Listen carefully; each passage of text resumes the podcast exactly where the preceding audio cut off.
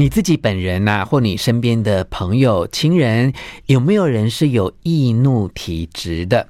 也就是哦，很容易为别人说的一句话或某一些反应，突然间就暴跳如雷，或者呢是没有发脾气，但内心很生气哦。你要知道，其实没有一个人呐、能够真正的伤害到你哦。之所以你会被别人的表情啊、语言啊、情绪啊而感觉到自己很受伤。因此很生气，是因为哦，你太在乎了啊，是因为你太在乎，别人才会有伤害你的能力。你一定要记得这个道理哦。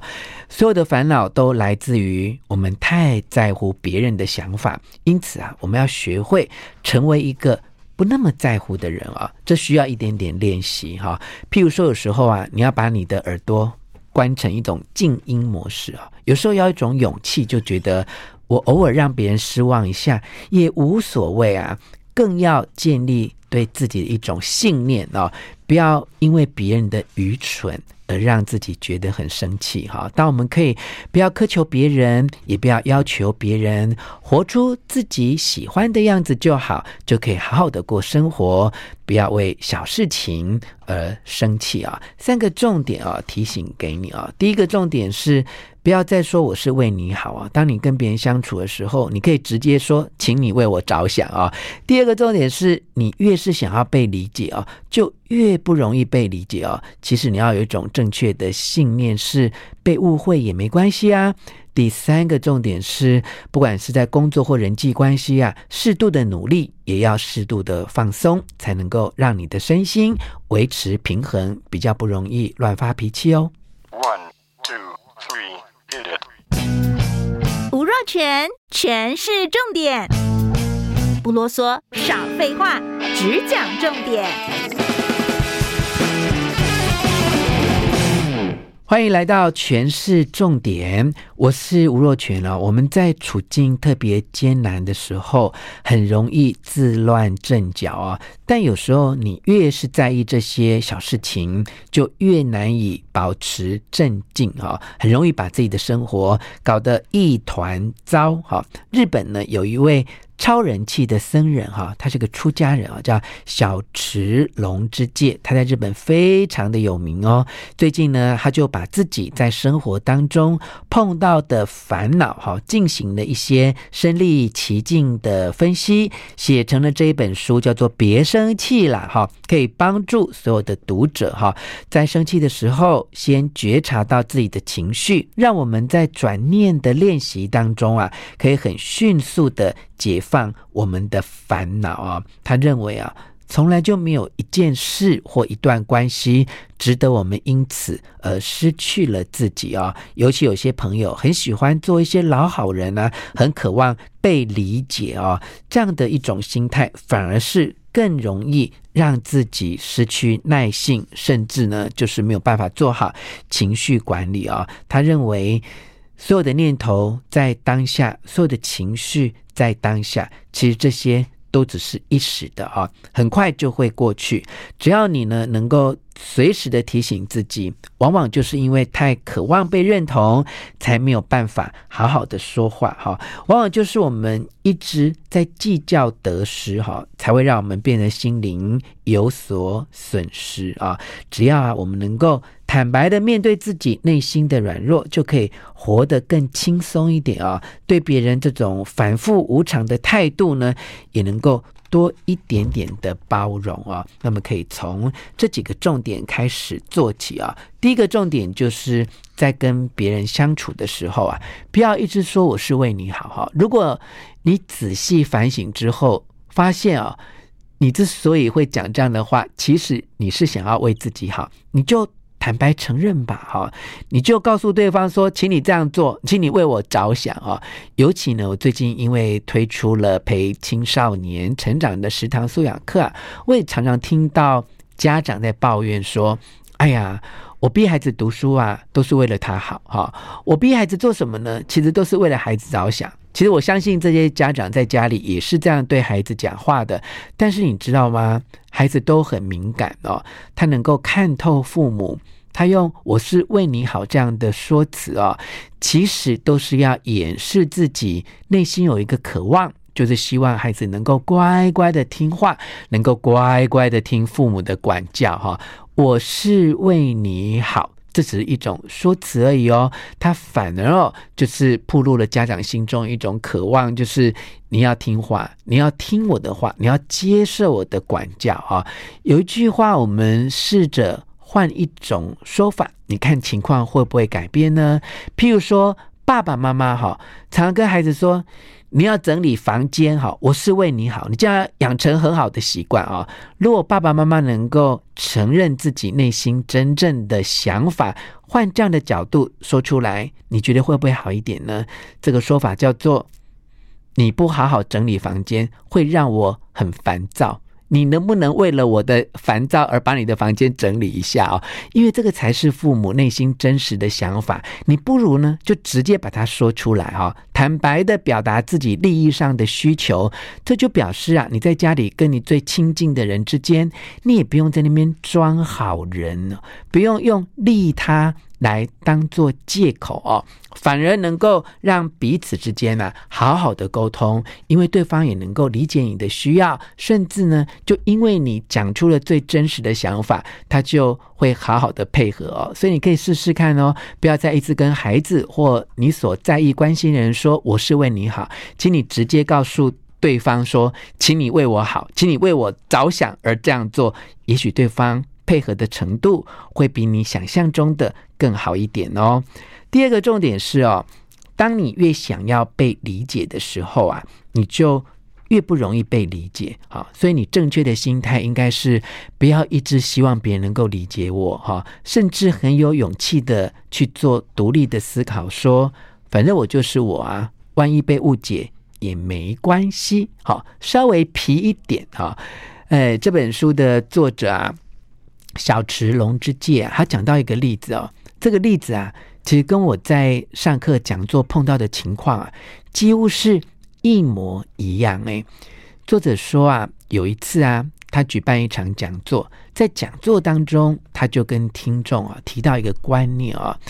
他说呢，想要得到别人的理解跟认同啊，是我们每个人都会有的烦恼哈。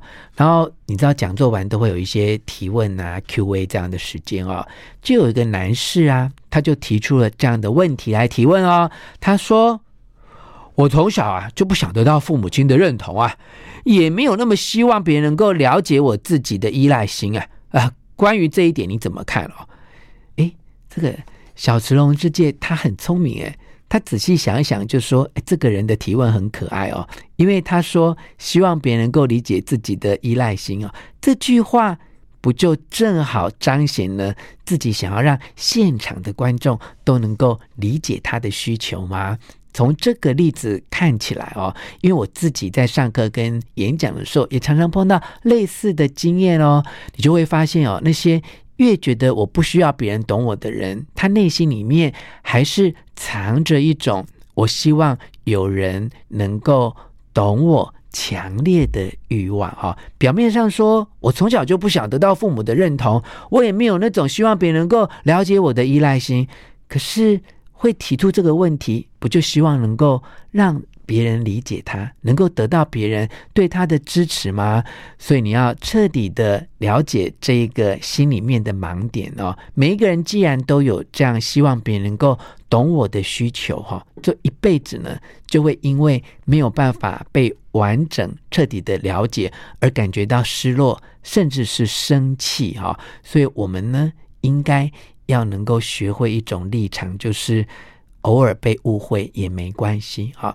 当然不是说你要放弃沟通啊，从此就不跟人往来哈。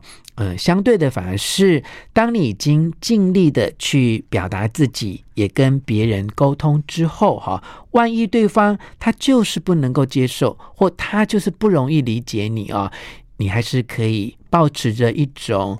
啊，偶尔哈被误会一下也没关系，这样的态度哈。换句话说，你有时候要能够放下一些想要被别人正确彻底理解的渴望哈。当你很努力的跟对方解释跟说明之后，对方他就是没有办法理解你，你就要能够放下这样的需求，暂且搁置对方一定要理解你这样的欲望哈，用平静的态度来面对他哈。尤其在两个人有争执的时候啊，应该是以让对方平息怒火这个最实质的利益为优先哈。暂时用那一种即使被误会也没关系的勇气来面对，反正呢，两个人的关系长长久久，等他情绪平静之后。你再找另外的时间来跟他解释，也许就有机会能够重新得到他的理解。这件事情也不用特别在当下一定要强求。接下来第三个重点分享给你的是哦，我们要适度的努力，但也一定要适度的放松。哈，好，书中呢就提到了释迦牟尼呀、啊。有一位弟子哈，叫做首楼那哈。这个青年呢，在出家之前哦，原本是一个大富豪的儿子哦。他对于自己啊，从小在娇生惯养这样的奢侈的环境中成长，感觉到很不好意思哦。所以他就是拼命的修行啊，很努力，很努力啊。他非常自律。而且加倍的努力，但感到很沮丧啊。于是呢，释迦牟尼就看到他这样的情况哈，就问他说：“首楼那，假使啊，你现在正在弹竖琴啊，那竖琴的弦呢，拉得太紧或太松，你觉得这样能够弹奏出悦耳的音色吗？”诶，这个弟子哦，他听到老师这样的提问。他就清醒了，他说：“嗯，这样应该是不行的。”释迦牟尼就开示他说：“哈，其实修行也是一样哦，过度努力和过度懒散都没有办法顺利的做好。哈，过度努力其实是一种邪精进。哎，这个邪啊，居然是那个妖魔鬼怪的那个邪。换句话说，其实过度努力。”真的对我们一点帮助都没有啊！这就是因为我们的欲望太过强烈，内心太过恐惧，让自律神经啊当中主导亢奋紧张的交感神经占了上风。当我们能够适度的努力，也能够适度的放松，就能够让交感神经和副交感神经都达到。均衡的活化自己人生的状态啊，所以人呢、要能够平静，要能够不生气，要告别你的易怒体质，就要学习在两个极端之间找到细微的平衡之道。哈，当我们遇上困难跟烦恼的时候，哈，常常都不懂得要停下脚步，只是要拼命的出招，这个时候啊，反而会让我们。自乱阵脚哈，越是烦恼就越困顿哈，就越跟自己挣扎哈。所以有时候真的是回到了佛学说的哈，就秉持一个无为的状态哈，让自己呢能够平静下来，不要为小事情而生气，才能够让自己活得自在。以上是今天诠释重点要分享给你的内容，也是我看完《别生气啦》就是幸福文化这本书跟你分享的内容。希望你喜欢今天的节目，分享给你的亲友，并且给我们五颗星的评价。诠释重点，下次再见喽。